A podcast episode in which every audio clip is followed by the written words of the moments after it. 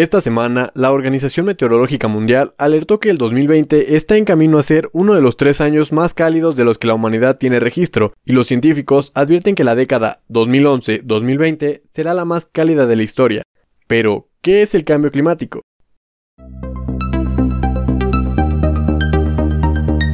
Tu espacio podcast, Ciencia en Minutos.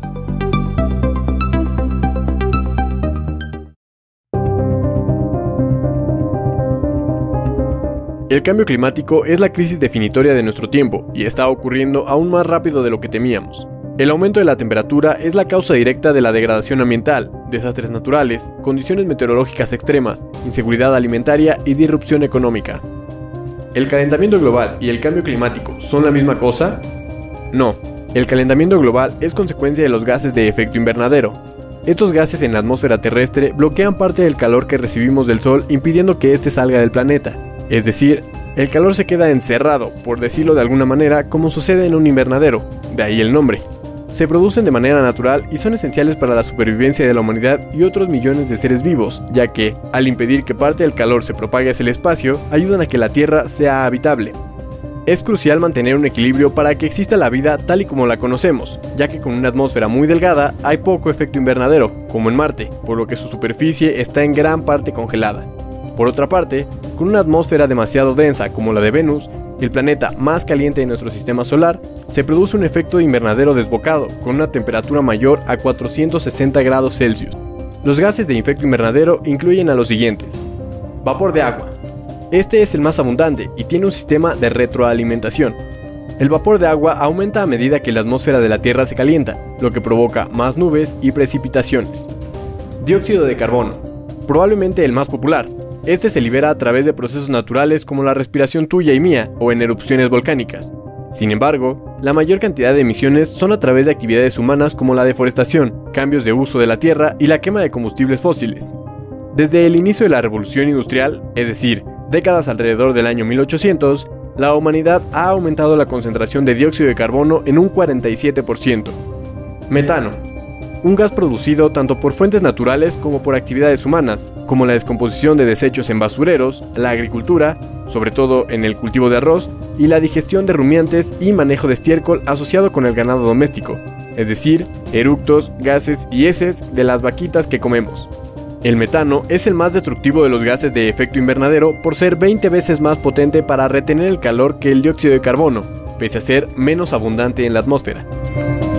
Óxido nitroso este es producido por las prácticas de cultivo del suelo, especialmente por el uso comercial de fertilizantes, ácidos nítricos y la quema de cultivos. Clorofluorocarbonos. Finalmente, este gas conocido más popularmente como CFC, probablemente debido a su nombre impronunciable, son compuestos sintéticos de origen completamente industrial, que por fortuna su producción ya está regulada en gran medida por su capacidad para contribuir a la destrucción de la capa de ozono. Entonces, ¿qué es el cambio climático? Se trata de un proceso más complejo. Es un cambio en el clima que se da en todo el planeta o en regiones específicas a largo plazo. Hay evidencia de que en realidad ya ha sucedido varias veces durante la vida de la Tierra. La última vez fue hace unos 7.000 años, cuando terminó la última era de hielo. De alguna manera, estos ciclos de cambio climático son un proceso normal y se han atribuido a mínimas variaciones en la órbita de la Tierra o en la energía que recibimos del Sol. Sin embargo, lo preocupante del cambio que enfrentamos esta vez es que la humanidad es quien lo está provocando y sucede a un ritmo sin precedentes. ¿Qué evidencias tenemos? Desde finales del siglo XIX, la temperatura media de la superficie del planeta ha aumentado alrededor de 1.14 grados Celsius por el aumento de dióxido de carbono y otros gases de efecto invernadero. De hecho, la mayor parte del calentamiento se produjo durante los últimos 45 años. Como adelantamos al inicio, la última década fue la más calurosa, 2020 está en camino a ser el año más caliente del que se tiene registro e incluso el pasado septiembre ha sido el mes más caluroso en la historia de la humanidad. El nivel del mar a nivel global subió alrededor de 20 centímetros durante el último siglo, con una ligera aceleración año con año, debido a que los glaciares y mantos de hielo de las regiones polares y montañosas se están derritiendo más rápidamente que nunca. Por otra parte, desde el inicio de la revolución industrial, la acidez de las aguas superficiales del océano aumentó un 30%, ya que absorben entre el 20 y 30% del total de las emisiones de dióxido de carbono emitidas. ¿Qué consecuencias tiene el cambio climático? Más de 5 millones de personas que viven en zonas costeras se verán en la necesidad de un desplazamiento forzado debido a que sus ciudades podrían terminar bajo el agua.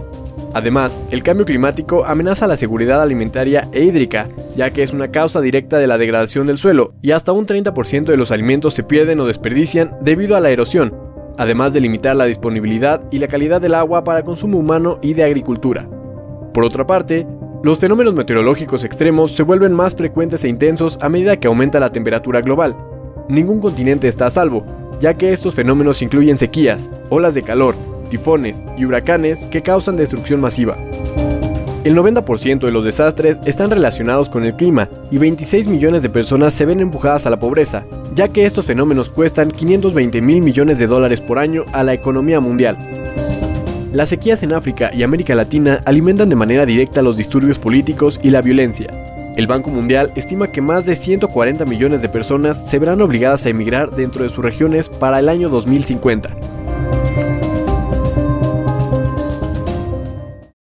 Esto suena y es muy alarmante, pero la necesidad de abordar estos temas es crítica, ya que por años se venía hablando de que el cambio climático podría ser catastrófico en algunos años, sin embargo, como ya lo mencionamos en este episodio, ya tenemos encima las consecuencias del calentamiento global.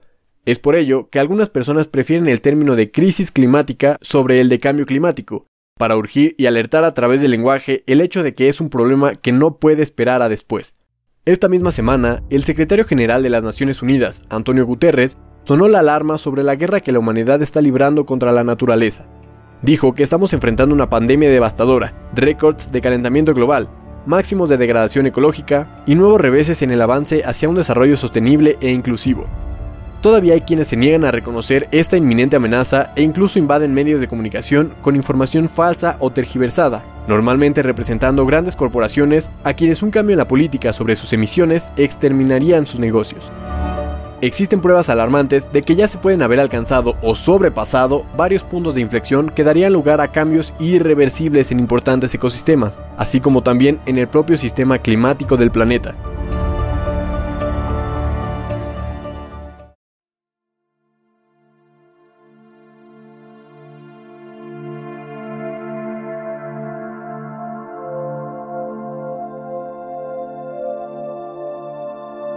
¿Hay alternativas para combatir el cambio climático? Sí, por fortuna, varios países recientemente han anunciado importantes compromisos para reducir de forma significativa sus emisiones de carbono, prometiendo llegar al cero neto en los próximos años. Prácticamente todos los países se han adherido al Acuerdo de París sobre el cambio climático, que exige mantener la temperatura global en 1.5 grados Celsius sobre los niveles de la era preindustrial. El cero neto significa que no estamos agregando nuevas emisiones a la atmósfera, y la buena noticia es que la tecnología para llegar a él ya existe y es asequible. La clave es impulsar las economías con energía limpia de fuentes renovables, como los parques eólicos o solares. Esta energía no solo es limpia, sino que a menudo es más barata que los combustibles fósiles.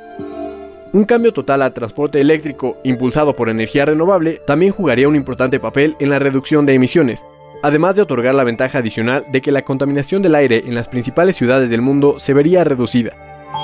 Otras emisiones nocivas provienen de la agricultura y podrían reducirse si consumimos menos carne y más alimentos de origen vegetal. ¿Quién es responsable de llegar al cero neto?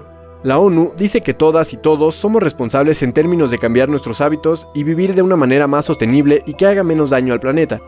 También destaca cambios de estilos de vida que comparten la campaña Act Now, es cierto que realizando cambios en nuestros hábitos de vida y de consumo podemos contribuir a reducir la emisión de gases de efecto invernadero, como consumiendo menos carne, utilizando más el transporte público o la bicicleta y reservar el uso de automóviles para cuando es realmente necesario.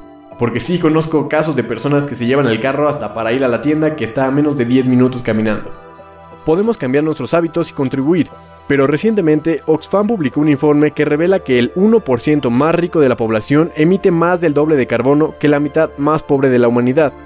El propio autor del informe, Tim Gore, declaró, y cito, el consumo excesivo de una minoría rica está exacerbando la crisis climática, pero son las comunidades en situación de pobreza y las personas jóvenes quienes están pagando el precio. Esta desigualdad extrema de emisiones de carbono es una consecuencia directa del afán durante décadas de nuestros gobiernos por fomentar un crecimiento económico extremadamente desigual y basado en el carbono. Aquí cierro la cita. Entonces, la principal fuerza impulsora del cambio serán los gobiernos nacionales, a través de la redacción de las legislaciones y los reglamentos necesarios para reducir las emisiones.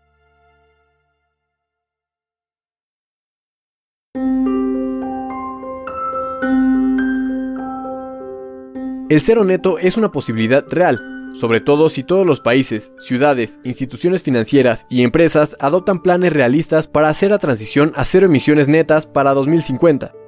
De hecho, la propia ONU menciona que la pandemia de COVID-19 podría ser un punto de inflexión importante y positivo. Aunque las actividades económicas se vieron reducidas durante la cuarentena en todo el mundo y las emisiones tuvieron un descenso de casi un 17%, se trata de una variabilidad mínima en las concentraciones de efecto invernadero. Sin embargo, cuando entren en vigor los paquetes de estímulo económico, habrá una oportunidad real para promover inversiones en energías limpias, edificios inteligentes, transporte público y ecológico, entre otras intervenciones que pueden ayudar a frenar la crisis climática. Queda hacer la reflexión. ¿Un problema social se soluciona individualmente? ¿Es posible unirnos para exigir líderes comprometidos con el medio ambiente y economías limpias?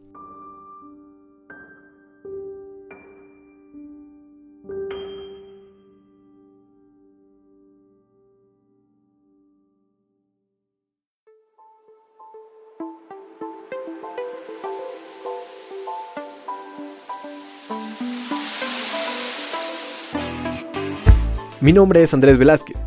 Te agradezco que estés aquí una vez más y nos escuchamos en el próximo episodio de Tu Espacio.